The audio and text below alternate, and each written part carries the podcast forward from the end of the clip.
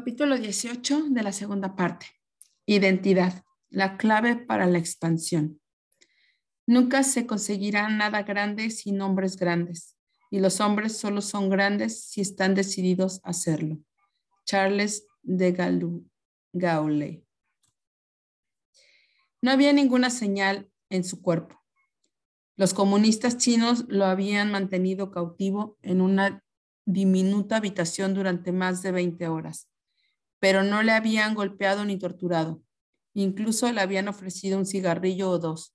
Y como resultado de su amable conversación, el oficial de infantería sostenía ahora un documento escrito de su puño y letra en el que detallaba las incontables injusticias y destructividad del estilo de vida estadounidense de la sociedad capitalista y en el que se alababa la superioridad y la humanidad ética del sistema comunista. Lo que es más, el ensayo escrito por este oficial del ejército de Estados Unidos estaba siendo radiado en su campo de prisioneros y en otros repartidos por Corea del Norte, así como a las fuerzas estadounidenses estacionadas en Corea del Sur. Más tarde, divulgaría información militar, daría la espalda a sus compañeros prisioneros y denunciaría fervientemente a su propio país.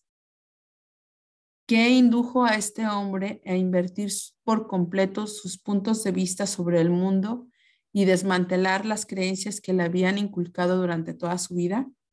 ¿Qué le hizo abandonar los valores esenciales que había sostenido hasta entonces y convertirse en colaborador del enemigo?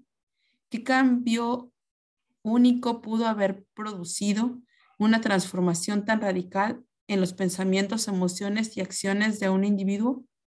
La respuesta estriba en comprender que se le dirigió por un camino que le hizo cambiar literalmente su identidad. Ahora actuaba sencillamente de acuerdo con la nueva imagen que tenía de sí mismo. A lo largo de este libro, ha explorado conmigo el impacto de las creencias, uno de los elementos fundamentales del sistema maestro que dirige todas nuestras evaluaciones. Las creencias guían nuestras conclusiones y en consecuencia nos enseñan cómo sentir y qué hacer. No obstante, hay diferentes niveles de creencias que tienen diferentes niveles de impacto sobre la calidad de nuestras vidas. Algunas son muy específicas.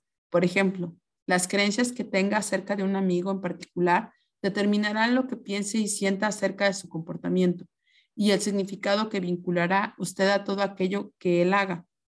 Si, sabe, si usted sabe que él es cariñoso, no cuestionará su intención última, ni siquiera cuando se muestre enfadado por un momento.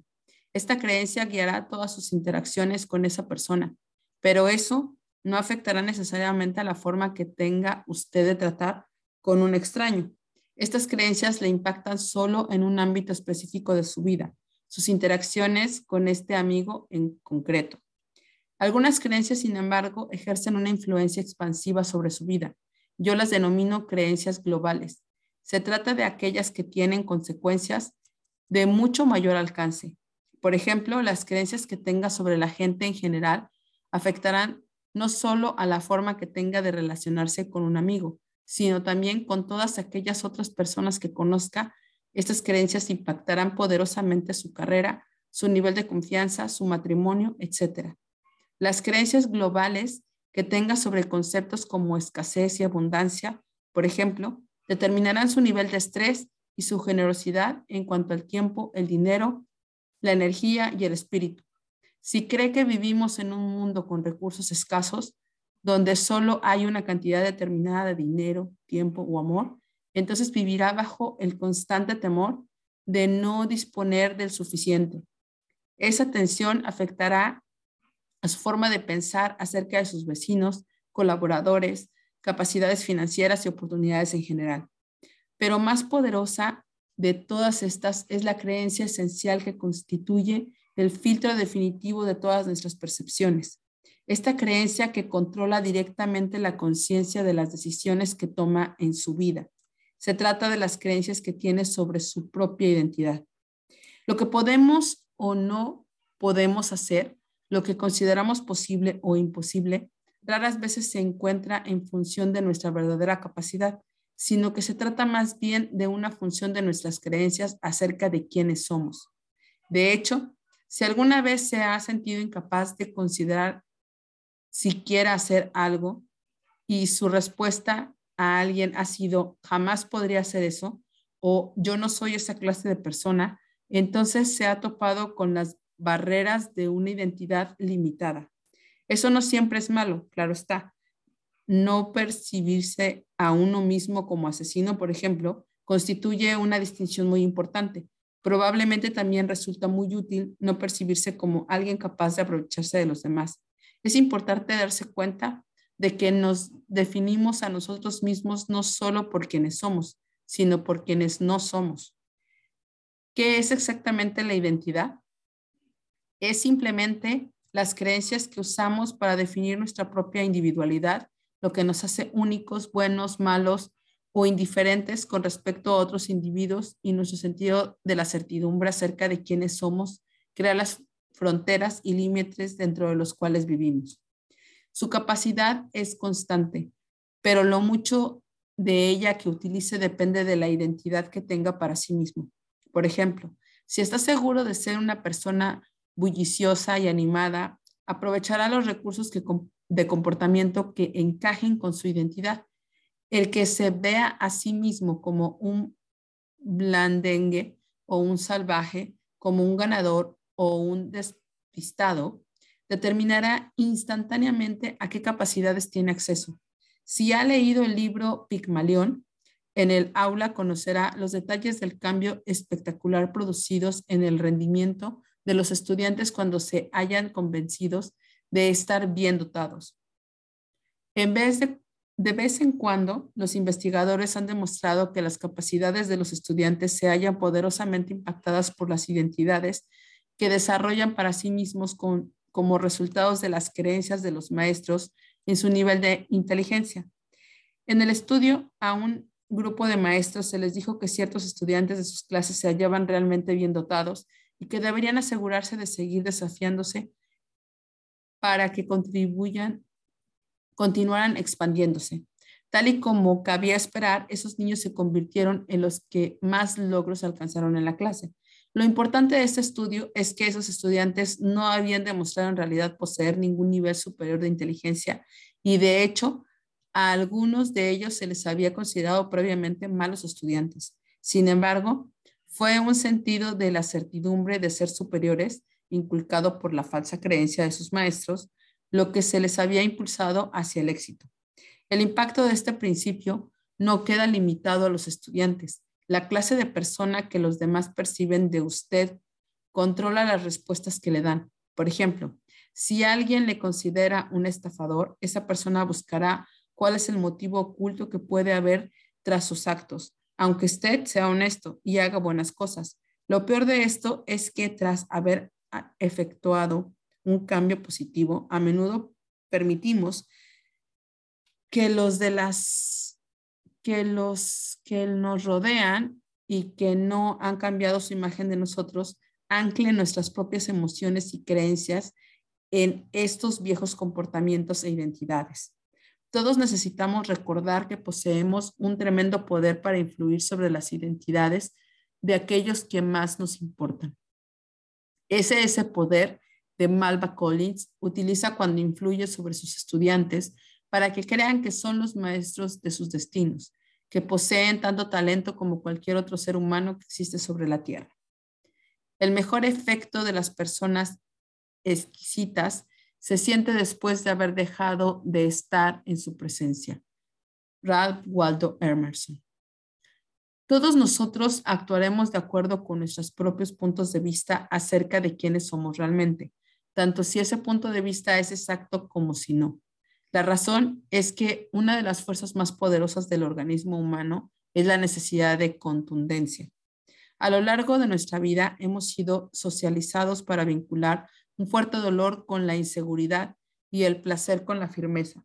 Piénselo, ¿cómo solemos considerar a las personas que dicen una cosa y luego hacen otra, que afirman ser de una forma determinada y luego se comportan de otra?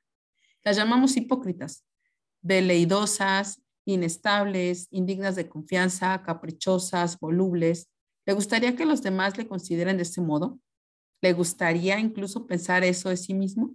La respuesta es evidente, un no atronador. Como resultado de ello, cada vez que adoptamos una postura, especialmente cuando es pública, y afirmamos lo que creemos, quiénes somos o qué nos disponemos a hacer, experimentamos una presión intensa para permanecer firmes en esta postura, al margen de lo que esa inflexibilidad pueda costarnos en el futuro. A la inversa, hay tremendas recompensas por permanecer firmes con las identidades que afirmamos ser. ¿Cómo llamamos a las personas que son así? Utilizamos palabras como dignas de confianza, leales, sólidas, inteligentes, estables, racionales. ¿Le gustaría que los demás le describieran de esta forma de un modo contundente? ¿Le gustaría sentirse de este modo? También en este caso, la respuesta es evidente. A la mayoría de la gente le encantaría. Así pues, la necesidad de ser firme se halla irrevocablemente unida a su habilidad para evitar dolor y obtener placer. Una consistencia estúpida es el duende de las mentes pequeñas. Ralph Waldo Emerson. En efecto, Pigmalión también funciona a la inversa. Si se siente seguro de estar incapacitado para el aprendizaje, eso se convierte en una profecía que se cumple a sí misma. Se trata de algo muy diferente a creer que su, estrategia actual para el aprendizaje es inefectiva. La mayoría de nosotros percibimos la habilidad para cambiar la propia estrategia como una tarea sencilla y alcanzable, siempre y cuando tengamos el maestro correcto. No obstante, la mayoría de nosotros percibimos como casi imposible el cambiamos a nosotros mismos, es decir, la esencia de quienes somos. La respuesta habitual, yo soy así, es una frase que parece el sueño de un asesino lleva consigo la esencia de un problema permanente que no puede cambiarse. Una persona convencida de que ha desarrollado una drogadicción puede cambiar. Será difícil, pero puede efectuar un cambio que sea duradero. A la inversa, una persona que crea ser un drogadicto volverá habitualmente al uso de las drogas, incluso después de semanas o meses de abstinencia. ¿Por qué? Porque está convencida de que así es él. No tiene una drogadicción, sino que es un drogadicto. Recuerde por lo que dijimos en el capítulo 4, que una vez que la persona tiene una convicción sobre algo, ignorará e incluso se defenderá contra cualquier evidencia que contraríe su creencia. Inconsistentemente, esa persona no creerá que pueda cambiar a largo plazo y eso controlará su comportamiento. Además, suele haber una ganancia secundaria en el proceso de mantener el comportamiento negativo. Después de todo, una persona puede acachar su adicción a algo que, achacar su adicción a algo que no puede controlar. Simplemente él es así. En lugar de afrontar la realidad de que toma drogas, constituye una decisión consciente. Eso se verá aumentando por la necesidad que tiene el sistema nervioso de encontrar seguridad, por lo que regresará una y otra vez a su pauta destructiva. Rendir su identidad sería incluso más dolorosa que los efectos claramente destructivos de las propias drogas. ¿Por qué? Porque todos necesitamos una sensación de certidumbre. La mayoría de la gente experimenta un temor tremendo a lo desconocido. La incertidumbre implica potencial para que el dolor nos aflija y preferimos afrontar el dolor que ya conocemos. Así, al vivir en un mundo siempre cambiante, en el que nos vemos rodeados constantemente por el flujo de nuevas relaciones, en el que se redefinen los papeles de nuestros trabajos, cambia el medio ambiente en el que nos hallamos y se produce una corriente continua de información nueva, lo único con lo que podemos contar sobre una base constante es nuestro sentido de la identidad, si empezamos a cuestionarnos quiénes somos, entonces no quedan cimientos para todas las comprensiones sobre los que hemos construido nuestra vida. Si no sabe usted quién es, ¿cómo puede decir lo que hacer? ¿Cómo puede decidir lo que hacer? ¿Cómo puede formular valores, adoptar creencias o establecer reglas? ¿Cómo puede juzgar si algo es bueno, malo o indiferente? El mayor desafío de alguien que percibe su identidad como un drogadicto es a qué otra cosa cambia su identidad. Se convierte en un drogadicto recuperado. Eso no cambia su identidad. Eso simplemente describe el estado en el que se encuentra ahora. El verse libre de las drogas tampoco lo consigue porque la mayoría lo ve solo como un estado temporal y sigue enfocando la atención sobre las drogas como una forma de definirse a sí mismo. Su comportamiento solo cambia cuando esa persona desarrolla la convicción de que está absolutamente limpia, de que ahora es un cristiano, musulmán, judío o budista o un líder o cualquier otra cosa distinta a drogadicto. Al desarrollar nuevas creencias acerca de quiénes somos, nuestro comportamiento cambiará para apoyar la nueva identidad. Lo mismo sucede con una persona que tiene exceso de peso y cuya identidad es soy una persona gruesa. Esa persona puede seguir una dieta y perder peso a corto plazo, pero siempre lo recuperará porque su sentido de la certidumbre acerca él lo que es guiará su comportamiento hasta que vuelva a ser consistentemente con su identidad. Todos tenemos que mantener la integridad de nuestras convicciones acerca de quiénes somos, incluso cuando éstas sean destructivas e incapacitadoras. La única forma de crear un cambio duradero para un individuo que ha estado usando drogas consiste en cambiar su convicción de soy un drogadicto a soy un fanático de la salud o soy un ejemplo vivo de que ningún problema es permanente o ahora soy cual sea cual fuere la nueva identidad debe ser una que ni siquiera considere por un momento el uso de las drogas. Si se le vuelve a ofrecer drogas, su respuesta inmediata no consiste en evaluar si debe usarlas o no, sino en afirmar con la más absoluta certidumbre, no soy esa clase de persona. Así es como era antes. Los que tienen exceso de peso tienen que transformar su identidad desde una persona gruesa a otra vital, saludable y tu ética, este cambio de identidad transformará todos sus comportamientos, desde la dieta hasta el ejercicio, y les permitirá crear los cambios fisiológicos a largo plazo que sean consistentes con su nueva identidad. Puede que este cambio parezca una simple manipulación semántica, pero la verdad es que se trata de una transformación mucho más profunda de la realidad personal. De hecho, un desplazamiento en la identidad puede producir un cambio en todo el sistema maestro. Piénselo. ¿Verdad que un drogadicto tiene un sistema de evaluación? Los estados que experimenta consistentemente, las preguntas que hace, los valores que guían sus acciones y las referencias que organiza en creencias completamente diferentes al de alguien que considera un líder, un amante, un atleta o un contribuyente. Aunque es cierto que no todos los cambios de identidad son tan completos como otros, algunos llegan tan lejos que un tema maestro se ve literalmente sustituido en un momento por otro. Se ha intentado repetidas veces introducir un cambio en, sí solo para fallar una y otra vez. El desafío consiste invariablemente en que ha tratado de crear un cambio emocional o de comportamiento inconsistente con sus creencias acerca de quién es usted. Desplazar, cambiar o expandir la identidad puede producir las mejoras más profundas y rápidas en la calidad de su vida. ¿Cómo está formada su identidad? ¿Cómo fue posible que durante la guerra de Corea hubiera más prisioneros estadounidenses que hicieron de confidentes que en ninguna otra guerra de la historia moderna? La respuesta es que los comunistas chinos, a diferencia de sus aliados norcoreanos, comprendían el poder de la identidad para cambiar instantáneamente no solo sus creencias y valores largamente sostenidos, sino también sus acciones en un instante.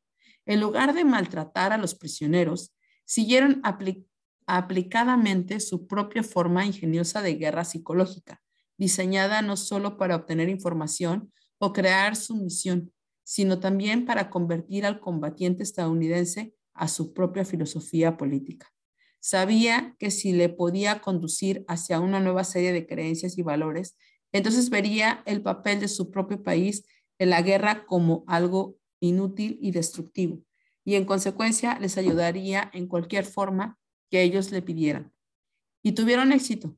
Comprender lo que hicieron puede ayudarle a comprender cómo ha llegado usted a su identidad actual y cómo puede expansionarla en cuestión de un momento y en consecuencia expansionar toda su vida.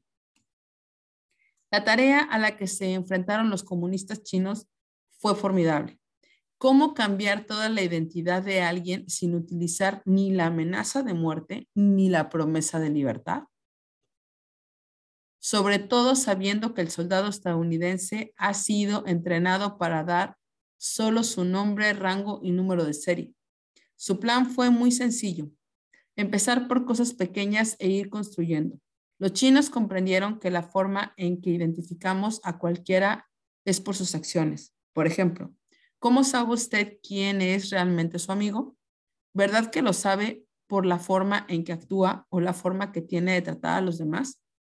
No obstante, el verdadero secreto de los comunistas fue que comprendieron que somos nosotros mismos los que determinamos quiénes somos o nuestras identidades mediante el proceso de juzgar nuestras propias acciones. En otras palabras, observamos lo que hacemos para determinar quiénes somos. Los chinos se dieron cuenta de que para alcanzar su objetivo de cambiar las creencias de un prisionero sobre su identidad, lo único que tenían que hacer era conseguir que el prisionero hiciera cosas que haría un colaborador o un comunista. Eso tampoco es una tarea sencilla, pero se dieron cuenta de que podían realizarla si lograban agotar a sus prisioneros estadounidenses mediante conversaciones que duraban de 12 a 20 horas, para plantear entonces una pequeña petición, conseguir que dijeran algo así como Estados Unidos no es un país perfecto, o bien, es cierto que el desempleo no, constituye un problema en un país comunista. Una vez establecida esta posición, los chinos se limitaban a seguir logrando cosas pequeñas e ir construyendo sobre ellas. Comprendían cosas necesarias, comprendían la necesidad de tener consistencia. Una vez que hacemos una afirmación en la que, decimos que decidimos creer, tenemos que estar dispuestos a apoyarla. A continuación, se limitaban a pedir al prisionero que escribieran algunas de las formas en que Estados Unidos no era perfecto. En ese estado de agotamiento, al soldado se le preguntaba qué otros beneficios sociales existen en comparación con el comunismo. Al cabo de un corto periodo de tiempo, el soldado se encontraba redactando un documento en el que solo atacaba a su propio país, sino que promovía el comunismo escribiendo todas las razones de su puño y letra. Después tenía que justificar ante sí mismo por qué había hecho. Nadie le había golpeado y tampoco se le había ofrecido recompuestas especiales. Se había limitado a hacer pequeñas afirmaciones impulsado por su necesidad de permanecer firme con las que ya había escrito y ahora hasta se mostraba dispuesto a firmar el documento. ¿Cómo explicaría esa disposición a hacerlo así? Más tarde se le pedía que leyera lo que había escrito en un grupo de discusión con otros prisioneros o incluso que escribiera todo un ensayo desarrollando esas ideas. Cuando los chinos empezaron a transmitir por radio esos ensayos dando información sobre los nombres de los prisioneros que los habían escrito, estos se sentían de pronto públicamente identificados como colaboradores del enemigo. Cuando sus compañeros prisioneros les preguntaban por qué lo habían hecho, no podían defenderse diciendo que los habían torturado. Tenían que justificar sus actos ante sí mismos para mantener su propio sentido de integridad. Y un instante después afirmaban que lo habían escrito porque eso era cierto. En ese preciso momento habían cambiado su identidad. Ahora se percibían a sí mismos como pros comunistas y todos los que les rodeaban también les consideraban como tales. Ellos reforzaban su nueva identidad tratando del mismo modo que trataban a los guardias comunistas. Esa nueva identidad no tardaba en impulsarles a denunciar abiertamente a su país y para mantener la consistencia de sus afirmaciones y su nueva etiqueta, a menudo colaboraban incluso más ampliamente con sus captores. Esa fue una de las facetas más brillantes de la estrategia china. Una vez que un prisionero había escrito algo, ya no podía pretender más tarde que no lo había hecho, porque lo escribió, estaba ahí, en blanco y negro, de su puño y letra, y cualquiera podría verlo. Eso le impulsaba a hacer lo que sus creencias y su autoimagen fueran coherentes con lo que innegablemente había hecho. No obstante, antes de juzgar duramente a estos soldados, deberíamos echarnos un vistazo a nosotros mismos. ¿Ha elegido usted conscientemente su identidad?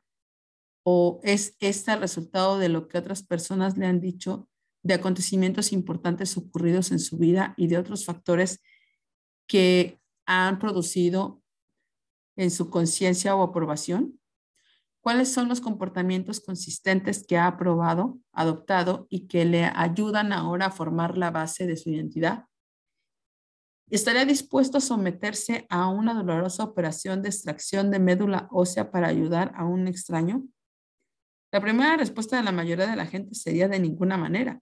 Sin embargo, en un estudio llevado a cabo en 1970, los investigadores descubrieron que si una persona se le inducía a creer que la firmeza de su identidad dependía de ello, muchos se comprometían a someterse a un acto tan desprendido. El estudio demostraba que cuando a los sujetos se les pedía que aceptaran primero pequeños compromisos seguidos de dos actos sencillos que no parecieran situar la voluntariedad fuera de lugar, muchas personas empezaban a desarrollar una nueva identidad empezaban a verse a sí mismos como donantes, como una persona que se compromete incondicionalmente a ayudar a quien esté necesitado, incluso con sacrificio personal. Una vez ocurrido eso, cuando se planteaban peticiones de médula ósea, esa persona se sentía obligada por la fuerza de su nueva identidad a seguir adelante, independientemente del tiempo, el dinero o el dolor físico que eso extrañara. Su visión de sí mismos como donantes se convirtió en un reflejo de quienes eran.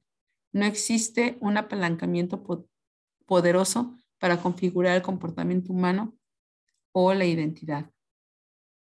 ¿Podría usted plantear, acaso no se ve mi identidad limitada con mi experiencia? ¿No se ve limitada por, su por la interpretación de su experiencia? Su identidad no es más que las decisiones que ha tomado acerca de quién es usted y con qué ha decidido fusionarse. Cada cual se convierte en las etiquetas que, que uno mismo se pone. La forma en que uno define la propia identidad es lo que define su vida. Dolor definitivo. Semillas de una crisis de identidad.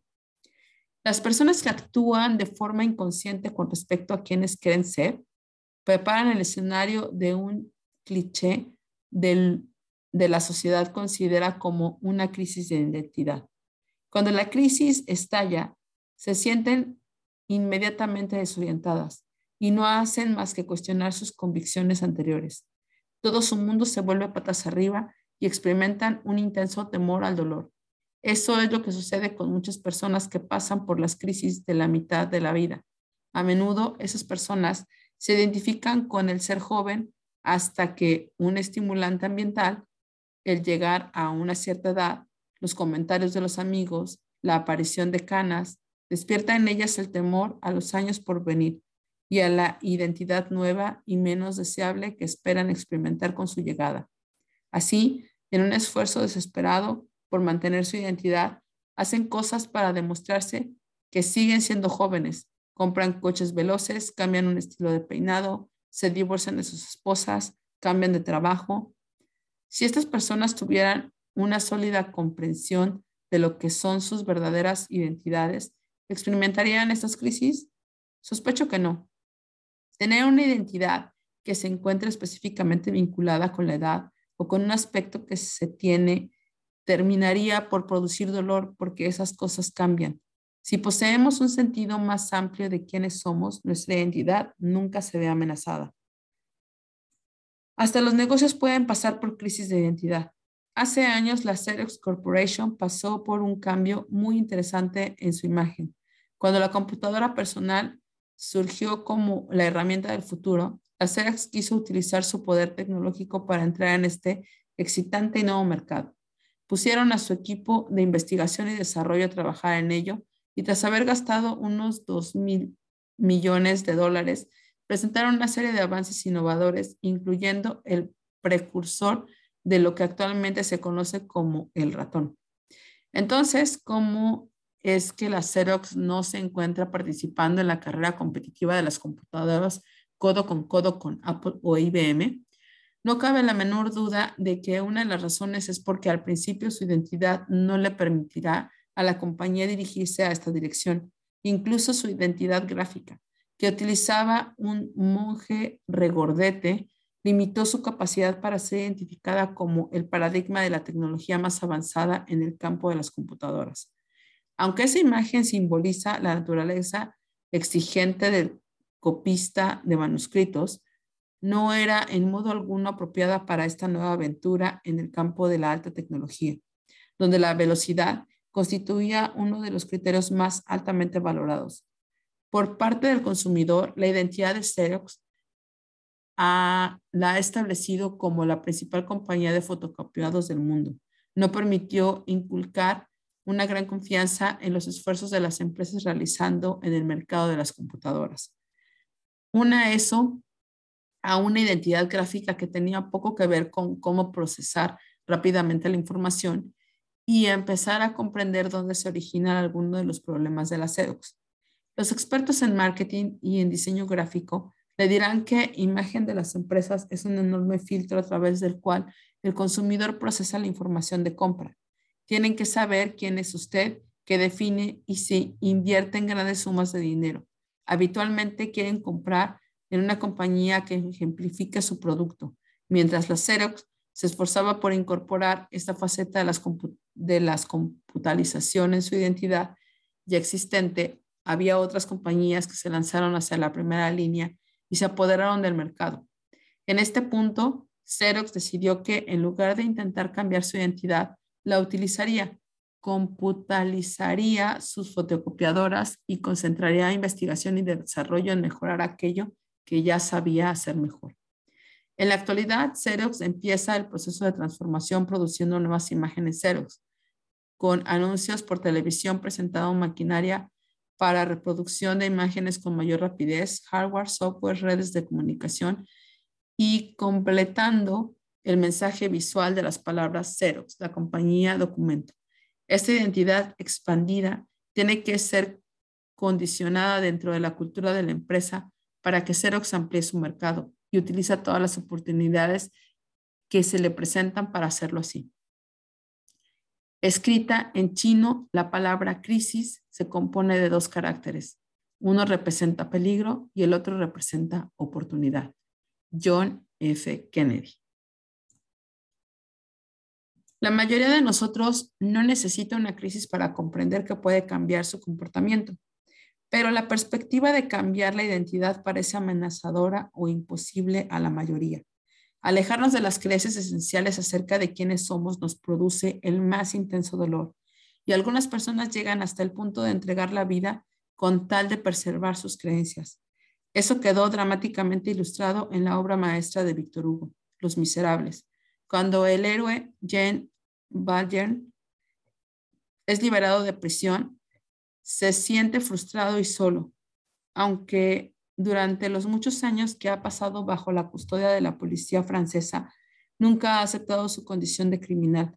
Solo había robado una hogaza de pan para alimentar a su familia que se moría de hambre y fue sentenciado por ello a muchos años de trabajos forzados. Una vez liberado, descubre que no puede conseguir una sola jornada de trabajo honrado. La gente se mofa de él y le rechaza debido a su estatus como exconvicto. Finalmente, desesperado, empieza a aceptar la identidad que le ha impuesto la sociedad. Ahora es un criminal y empieza a actuar como tal. De hecho, cuando un sacerdote amable le acepta, le alimenta y le proporciona alojamiento para pasar la noche, cumple con su identidad criminal robando la humilde valija de plata de su benefactor.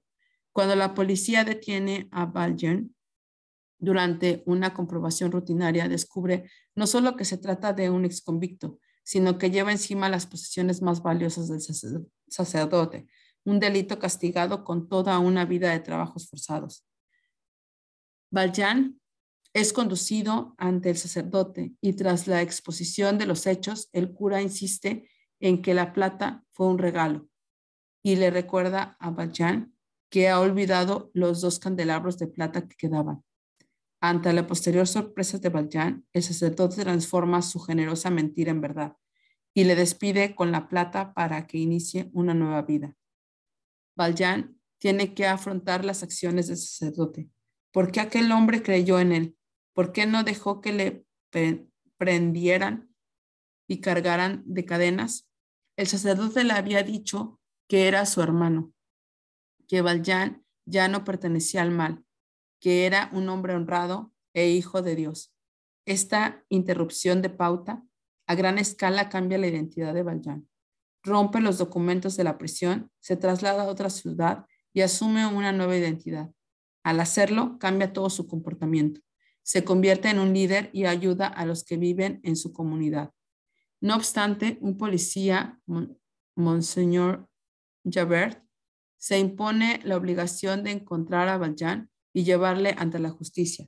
Él sabe que Valjean es malvado y se define a sí mismo como alguien que presenta el mal ante la justicia. Cuando Javert lo descubre por fin, Valjean tiene la oportunidad de eliminar su némesis, pero le salva magníficamente la vida.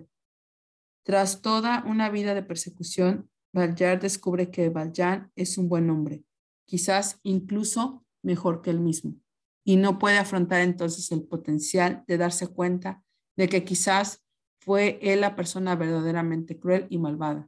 Como resultado de ello, se arroja a los rápidos del río Sena.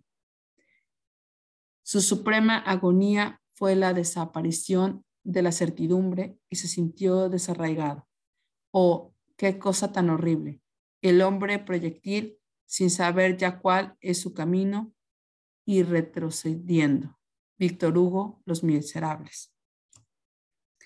En cualquier caso, ¿quién es usted? ¿Qué significa realmente todo esto? Puede parecer muy esotérico o a menos que empecemos a definirnos realmente. Así pues, tómese un momento para identificarse. ¿Quién es usted? Tenemos muchas formas de definirnos. Podemos describirnos por nuestras emociones. Soy un amante, soy pacífico, intenso. Por nuestras profesiones, soy abogado, médico, sacerdote. Por nuestros títulos, soy vicepresidente ejecutivo. Por nuestros ingresos, soy millonario. Por nuestros papeles, soy un padre, la mayor de cinco hijas, nuestros comportamientos, soy jugador, nuestras posesiones, propietario de paneles de miel, nuestras metáforas, soy el rey de la colonia, soy un hombre bajo en el palo del tótem, nuestras creencias espirituales, soy judío, nuestro aspecto, soy hermoso, soy feo, soy viejo, nuestros logros, soy la reina de la belleza de 1960, nuestro pasado, soy un fracasado, e incluso por lo que no somos. Yo no soy un cobarde. La identidad que tienen nuestros amigos y compañeros tienden a afectarnos igualmente. Eche un buen vistazo a sus amigos. ¿Quién, ¿Quiénes creen que son, suelen ser un reflejo de quien cree ser usted mismo? Sí, sus amigos son muy cariñosos y sensibles. Hay una gran probabilidad de que sea usted del mismo modo. El marco temporal que utilice para definir su identidad también es muy poderoso. Mira, usted hacia el pasado, su presente o su futuro para definir quién es en realidad. Hace años, mi presente y mi pasado no eran terriblemente excitantes, así que fusioné conscientemente mi identidad con la visión que tenía acerca de lo que sabía terminaría por llegar a ser. No tenía por qué esperar, empecé a vivir como ese hombre ahora? Al responder esta pregunta, es muy importante hallarse en el estado de ánimo adecuado. Necesita sentirse relajado, a salvo y curioso. Si solo está repasando este libro, echándole un vistazo y leyéndolo rápidamente, o si hay muchas cosas que le distraen, no va a obtener las respuestas que necesita. Así pues, respire profundamente, relájese y expulse el aire. Deje que su mente sea curiosa, que no esté temerosa, ni preocupada, ni buscando la perfección, ni nada en particular. Simplemente pregúntese, ¿quién soy yo? Escriba la respuesta y luego vuelva a preguntárselo. Cada vez que se lo pregunte, escriba aquello que surge en su mente y continúe más y más profundamente. Continúe probando hasta que encuentre la descripción de sí mismo que le convenza más. ¿Cómo se define a sí mismo? ¿Cuál es la esencia de quién es usted? ¿Qué metáforas utilizaría para describirse a sí mismo y qué papeles interpreta? A menudo, si no ha creado previamente este estado de ánimo seguro y curioso, todos los temores y vacilaciones que experimente sobre la identidad le darán respuestas inadecuadas. A menudo, si plantea esta pregunta a alguien de forma inesperada, ¿quién es usted? Sin haberle preparado antes ni permitido que se pusiera en el estado correcto, recibirá dos clases de respuestas. Una mirada en blanco esta clase de preguntas hace que mucha gente entre en barrera porque jamás se ha detenido a considerar seriamente cuál puede ser la respuesta.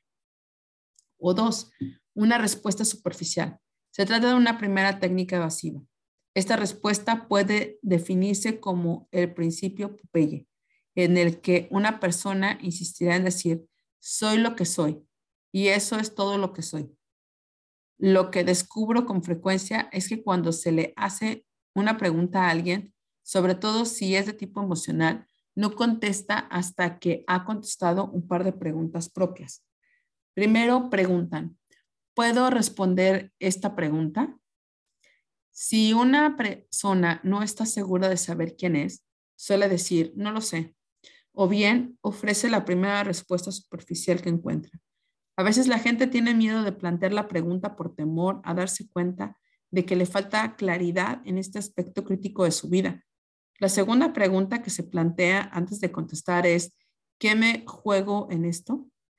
Si contesta la pregunta, ¿cómo me beneficiaría personalmente? Permítame ofrecerle las respuestas a estas dos preguntas. Primero, usted sabe quién es. Si puede encontrar la respuesta, se toma un momento para buscarla ahora mismo. Si tiene que confiar en permitir que las respuestas fluyan, sea cual fuere, y tiene que anotarla. En segundo lugar, el beneficio de saber quién es consiste en la habilidad de configurar instantáneamente todos sus comportamientos. Si se toma el tiempo para situarse en el estado de ánimo adecuado, se le ocurrirá. Una respuesta reflexiva. Confío en que esta sea la clase de respuesta que anda buscando ahora mismo. Pienso, luego existo. René Descartes. Tómese ahora mismo un momento para contestar una pregunta que se han planteado los filósofos de todos los tiempos, desde Sócrates a Sartre. Póngase en un estado de ánimo seguro y curioso. Respira profundamente, relájese y conteste, ¿quién soy yo? Yo soy, y aquí hay unas seis líneas para que puedan poner quiénes son. Para ayudarle a definirse, recuerde que la identidad es simplemente lo que le distingue de todos los demás. He aquí un par de ejercicios que creo que disfrutará. Uno, si tuviera que mirar en el diccionario su nombre, ¿qué diría? ¿Bastarían tres palabras para hacerlo o se, necesitarían varias páginas de épica narrativa o incluso todo un volumen? Escriba ahora mismo la definición que encontraría si tuviéramos que buscar su nombre en el diccionario. Mi definición en el diccionario y otras cinco líneas para que lo puedan escribir. Tómese un momento y déjese impregnar por sus respuestas.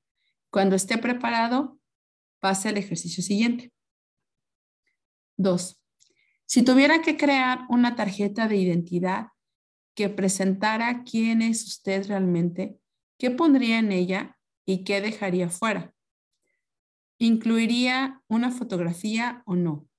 ¿Incluiría sus datos estadísticos vitales, su descripción física, sus logros personales, sus emociones, creencias, afiliaciones, aspiraciones, lema, habilidades, tómese un momento para escribir qué habría en esa tarjeta de identidad y qué dejaría fuera para mostrar quién es usted en realidad. Mi tarjeta de identidad. Otras cinco líneas. Ahora eche un vistazo a lo que ha escrito, a las descripciones que ha hecho de su identidad, en esencia a la historia de su vida. ¿Cómo se siente al respecto? Espero que esté tomando un momento ahora mismo para apreciar realmente quién es, para sentir lo más profunda emoción que procede del reconocimiento. Si se da cuenta de que su identidad le crea dolor, sepa que aquello que llama su identidad no es más que aquello con lo que usted haya decidido identificarse. Y que es eso es algo que puede usted cambiar en un momento. Tiene ese poder dentro de sí mismo, ahora. De hecho, tras observar cómo evolucionan las identidades, tendrá una oportunidad de expansionar la suya y en consecuencia toda su vida. Evolución de la identidad. Una de mis amigas, una mujer llamada Debra, a quien todos los que la conocen consideran como aventurera y vibrante, compartió recientemente conmigo una historia sobre la transformación que había experimentado con su identidad. Cuando estaba creciendo, me dijo, yo ya era una blandengue. No estaba dispuesta a hacer nada físico o nada que tuviera el menor potencial para causarme daño. Después de haber asistido a algunos de mis seminarios y de haber tenido nuevas experiencias, submarinismo, caminar por el fuego y paracaidismo, empezó a darse cuenta de que ella podía hacer esas cosas si se obligaba a ello. Pero esas referencias todavía no se hallaban organizadas en su nueva creencia acerca de quién es ella. Ahora se veía simplemente como una blandengue que se lanzaba en paracaídas. La transformación no se había producido todavía, pero se había puesto en marcha, sin que ella se diera cuenta. Dice que otras personas sentían envidia de sus logros y decían cosas como, deberías tener el valor para hacer lo mismo que tú hiciste eres tan aventurera. Ella se sintió genuinamente sorprendida por sus comentarios, por la visión que tenían los otros de ella, el que la indujo a cuestionarse la visión que tenía de sí misma. Finalmente dijo Debra, empecé a vincular dolor con la idea de ser una blandengue. Sabía que esa creencia mía me estaba limitando, así que decidí que no era más eso lo que quería seguir siendo. No solo eso, sino que durante todo ese tiempo su psique había estado luchando contra la incongruencia existente entre cómo la veían sus amigos y cómo percibía ella misma su propia identidad. Así que cuando se le presentó otra oportunidad de lanzarse en paracaídas, la aprovechó para dar el salto desde la potencialidad hacia la actualidad, desde lo que había podía ser a lo que era. Había llegado el momento de hacer avanzar su identidad, aventurera desde la opinión hasta la convicción. Mientras el avión se elevaba a los 4.000 metros de altura, Debra observó a los miembros menos experimentados del equipo de paracaidismo, esforzándose por contener su temor y tratando de aparentar que se estaba divirtiendo. Ella pensó, así era yo antes, pero ahora ya no soy esa persona. Hoy me voy a divertir. Utilizo los temores de sus compañeros para contrastarse con la nueva persona en la que había decidido convertirse.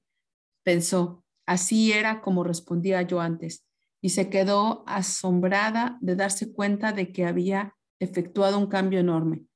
Ya no era esa blandengue, sino una mujer realmente aventurera, poderosa, a punto de iniciar una nueva época de su vida. Fue la primera en saltar del avión y mientras descendía se dejó envolver por la tremenda alegría, excitación y encanto. Jamás había experimentado niveles tan intensos de pura energía física y de excitación.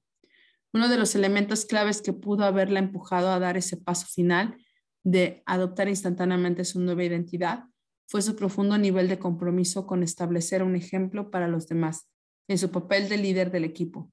Debra me dijo, es como lo que tú haces, Tony.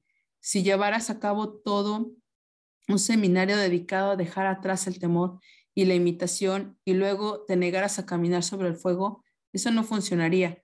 Tienes que hacer lo que dices. La transformación de Debra fue completa. Obtuvo nuevas, nuevas referencias que empezaron a fragmentar la vieja identidad, como la decisión de identificarse con mayores posibilidades, y cuando llegó el momento adecuado, contrastó su nueva identidad con la que ya no deseaba seguir siendo. Ese fue el apalancamiento final que necesitó para producir la transformación. Su evolución fue sencilla y, sin embargo, poderosa. Ahora este cambio completo de identidad ejerce su impacto sobre sus hijos, su negocio y todo aquello en lo que participa. En la actualidad, se ha convertido en una verdadera líder aventurera. Hay un recuadro con unos dibujos. Espera mismo que el aceite falta por tener pasar el resto de la vida como pingüino. ¿Por qué como pingüino? Porque no tengo personalidad. Un águila nace para dominar, un búfalo para correr la pradera. ¿Y cuál es mi propósito natural de vida? Y se sienta sobre el hielo, dice que es muy triste. Necesitan verlo. Naturalmente siempre pude decidir referirse a sí mismo. Piense en la maravillosa imaginación que se apodera del corazón y el alma de cada niño. Un día es el zorro, el vengador enmascarado, el día siguiente se ha convertido en Hércules, el héroe del Olimpo, y hoy puede ser el abuelo, su verdadero héroe de la vida real. Los cambios de identidad pueden construir las experiencias más alegres, mágicas y liberadoras de la vida. ¿Por qué razón los adultos esperan con tanta expectación el carnaval? Estoy seguro de que una de las razones principales es porque esas fiestas nos dan permiso para salir de nosotros mismos y asumir un alter ego. Con estas nuevas identidades podemos hacer cosas que normalmente no haríamos. Podemos hacer cosas que deseamos hacer continuamente, pero que consideramos poco adecuadas con nuestra identidad. La realidad es que podríamos hacer en cualquier día del año. Podríamos redefinirnos a nosotros mismos y por completo, o simplemente podríamos decidir dejar que aparezca nuestro verdadero yo.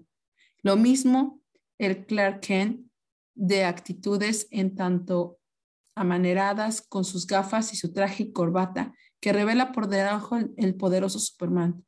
Podemos descubrir una identidad gigantesca que es mucho más que nuestros comportamientos, más que nuestro pasado, más que cualquier etiqueta que nos hayamos puesto a nosotros mismos. El poder de, reinventarse a sí mismo. Y ahora, expansionémonos. Si su identidad no es todo aquello que usted desea que sea, hágalo serlo.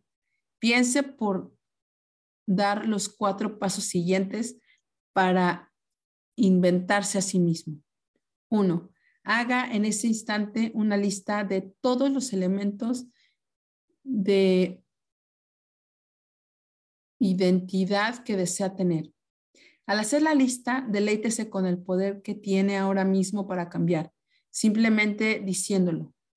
¿Quiénes son algunas de las personas que tienen las características que usted aspira a tener? ¿Quién puede servirle como modelo a imitar? Imagínese fascionándose con una nueva identidad. Imagínese cómo respiraría, cómo caminaría, cómo hablaría, pensaría y sentiría. ¿Quién soy ahora? Mi visión expandida. Y aquí hay otras cinco líneas. Dos, si, quiere expandir realmente su identidad y su vida, entonces decida ahora mismo quién desea ser. Anímese, vuelva a ser como un niño y describa con detalle quién ha decidido ser hoy. Tómese ahora un momento para anotar su lista expandida. Y aquí hay otro recuadro con cinco líneas.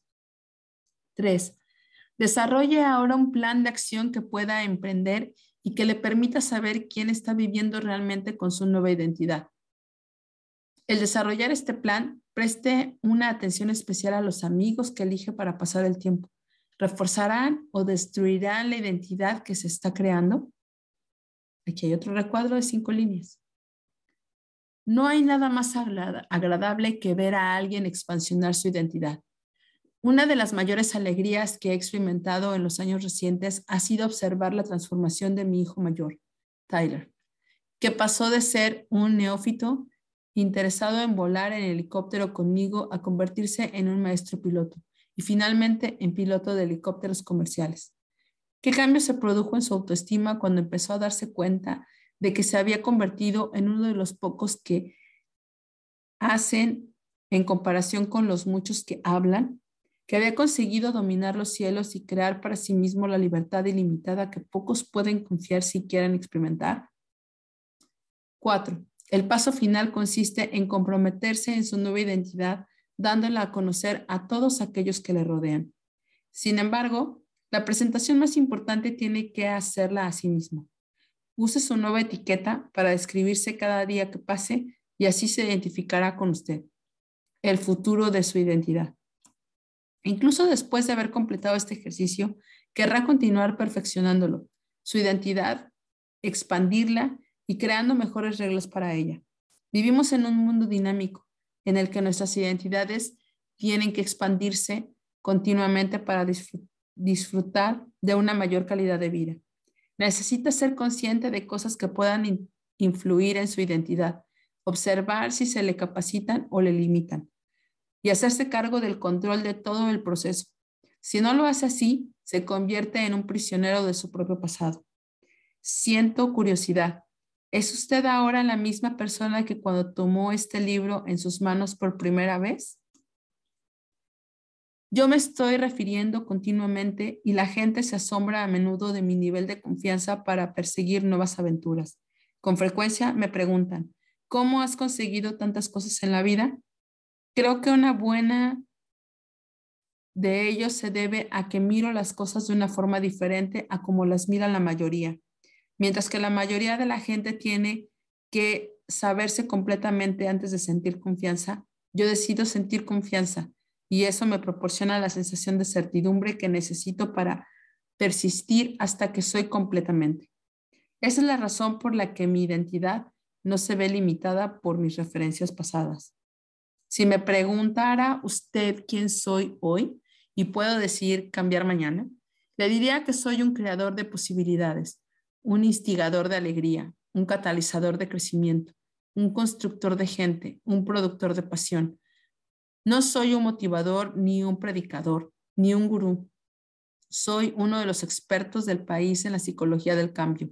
Soy un entrenador, empresario, un esposo, padre, amante, amigo, actor, personalidad de la televisión, autor de un bestseller nacional, uno de los oradores de mayor impacto del país, cinturón negro, piloto de helicóptero, hombre de negocios a nivel internacional, experto en salud, abogado de los que no tienen hogar, filántropo, maestro, una persona que establece una diferencia, una fuerza para el bien, un curandero, un desafiador y un tipo divertido, animoso y humilde.